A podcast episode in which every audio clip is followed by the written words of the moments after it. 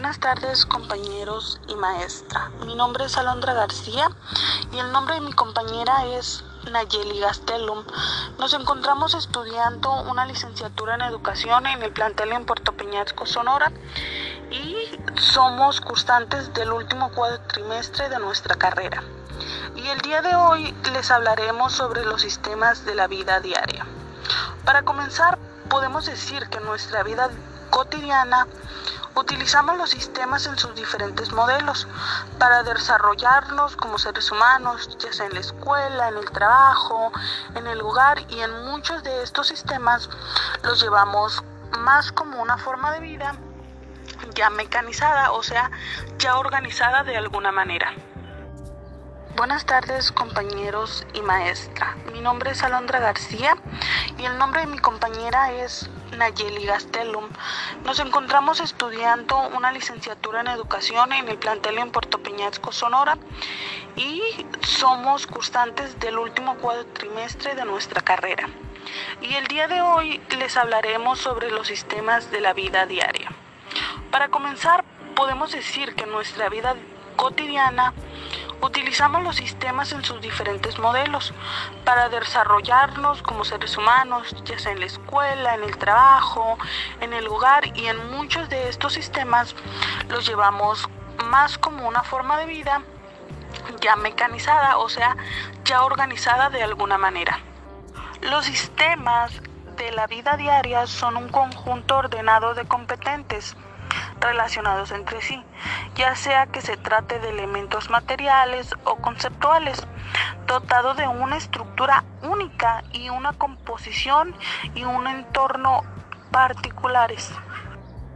Características de los sistemas son que siempre tienen un propósito o un objetivo, es decir, que siempre tratan de alcanzar un objetivo o una meta tienen globalismo o totalidad, es decir, que producirá cambios en todas y cada una de sus acciones realizadas.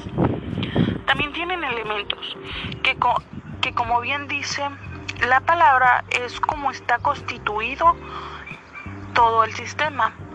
La interacción es otra característica muy importante, ya que cada elemento cumple una función, ocupa un lugar y hay una orden dentro del sistema. Por último tenemos la estructura. Esta es la que integra y mantiene unida cada una de las partes, así como también da lugar a la propiedad. Algunos tipos de sistemas que podemos encontrar son los abiertos y físicos, artificiales complejos, cerrados y abstractos, dinámicos, estáticos y naturales y simples. Algunos de los beneficios que nosotros podemos encontrar acerca de los sistemas en la vida cotidiana es que hay un acceso a información, ya sea de personas, datos, productos o objetos. También tenemos mayor motivación para anticipar las solicitudes de las directivas. También, también podemos evitar pérdida de tiempo en la recopilación de información.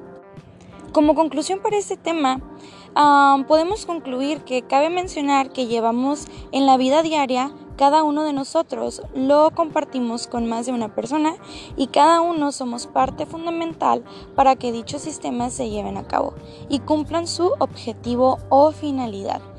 Como bien ya lo hemos mencionado, pues los sistemas de la vida cotidiana pues pueden ser variados. Tenemos incluso nuestro sistema físico que vendría siendo nuestro sistema del cuerpo, como es que al momento de levantarnos está nuestro sistema digestivo, nuestro sistema respiratorio, por ejemplo, y otros tipos de sistemas. También tenemos las el sistema social, el entorno en, en, donde nosotros vivimos. Por ejemplo, en mi caso sería el sistema que ya tenemos en mi casa al levantarse, que es lo que se debe de hacer. considero que los sistemas son algo muy importante y a lo mejor inconsciente o inconscientemente siempre los hemos tenido, siempre hemos vivido con estos sistemas. Por lo que yo concuerdo y con mi compañera con respecto a su importancia y a que en todo y cualquier cosa que hacemos siempre ha involucrado un sistema de por medio.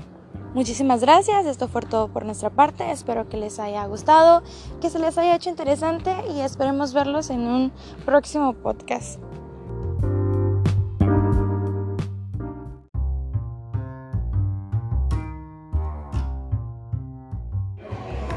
Hola, hola, sean todos bienvenidos a este su nuevo podcast en donde hablamos acerca de curiosidades sobre el mundo del entretenimiento. En este caso tenemos una invitada muy especial del cual nos va a hablar acerca de por qué las recompensas de los aniversarios en los videojuegos no son para nada buenos o que a lo menos no tienen las, recompensas que deberían de tener. Por lo tanto, me da mucho gusto presentar a Annelies Geraldine Gaceno Morrieta, que está aquí con nosotros para presentar esto. Así que muy buenas tardes, espero que te encuentres muy bien. Muy ah, buenas entonces, ¿nos podrías dar tu opinión acerca de por qué tú piensas esto? Bueno, Genshin Impact es un juego que a mí me agrada mucho, la verdad. Disfruto cada día que juego, entro a mi cuenta, hago mis misiones diarias, gasto toda mi resina y realmente me gusta. Los personajes que tienen son demasiado lindos y sus habilidades son muy buenas. Y algunos son demasiado poderosos sin tener que ponerle buenos artefactos. Pero un problema es la compañía. La compañía nos está arruinando a toda la comunidad porque puso unas recompensas de aniversario terribles. 10 deseos. Y no, 20 deseos. ¿Y esto qué significa? O sea, ¿por qué es que 20 deseos no son una recompensa buena por un aniversario del juego? Bueno, primero te voy a explicar que la compañía de mi joyo gana millones, ya sea por Honkai Impact, Genshin Impact, eh, no recuerdo cómo se llama el otro juego, pero es un otome y los otome suelen ser muy famosos. Y pues para mí esas recompensas no son tan buenas con el dinero que gana la compañía iba a regalar más cosas, pero esas tenías que pagar para obtenerlas y también hizo concursos que después de todo no eran en sí recompensas de aniversario porque era a ciertas personas que las iban a ganar y por eso no creo que sean tan buenas. Perfecto, entonces en tu opinión consideras que en consideración con la fortuna que ahorita está creando esta empresa junto con sus otros proyectos, las recompensas podrían ser mejores, ¿no? Podrían mejorar.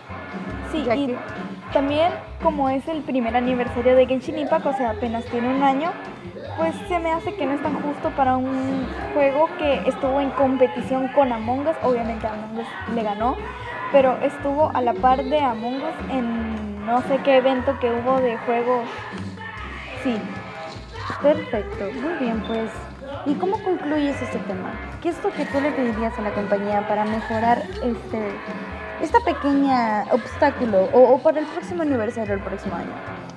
Pues yo opino que odieran, odieran más deseos o un personaje 5 estrellas. Sería lo justo porque nos dieron a los de PlayStation un personaje que supuestamente es 5 estrellas pero no sé bien si es 5 estrellas porque no aparece como 5 estrellas.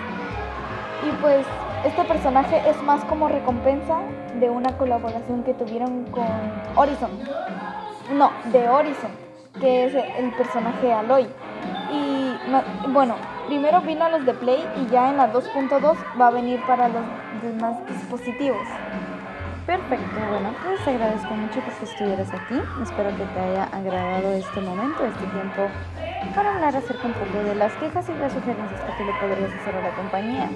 Por lo tanto, espero que nos puedan reunir con nosotros para hablar próximamente de otros nuevos juegos y no solo de juegos, sino también de muchísimas más cosas acerca del entretenimiento y de los juegos. Mi nombre es Nayeli Valdinga Salomorreto, soy anfitriona. Nos vemos.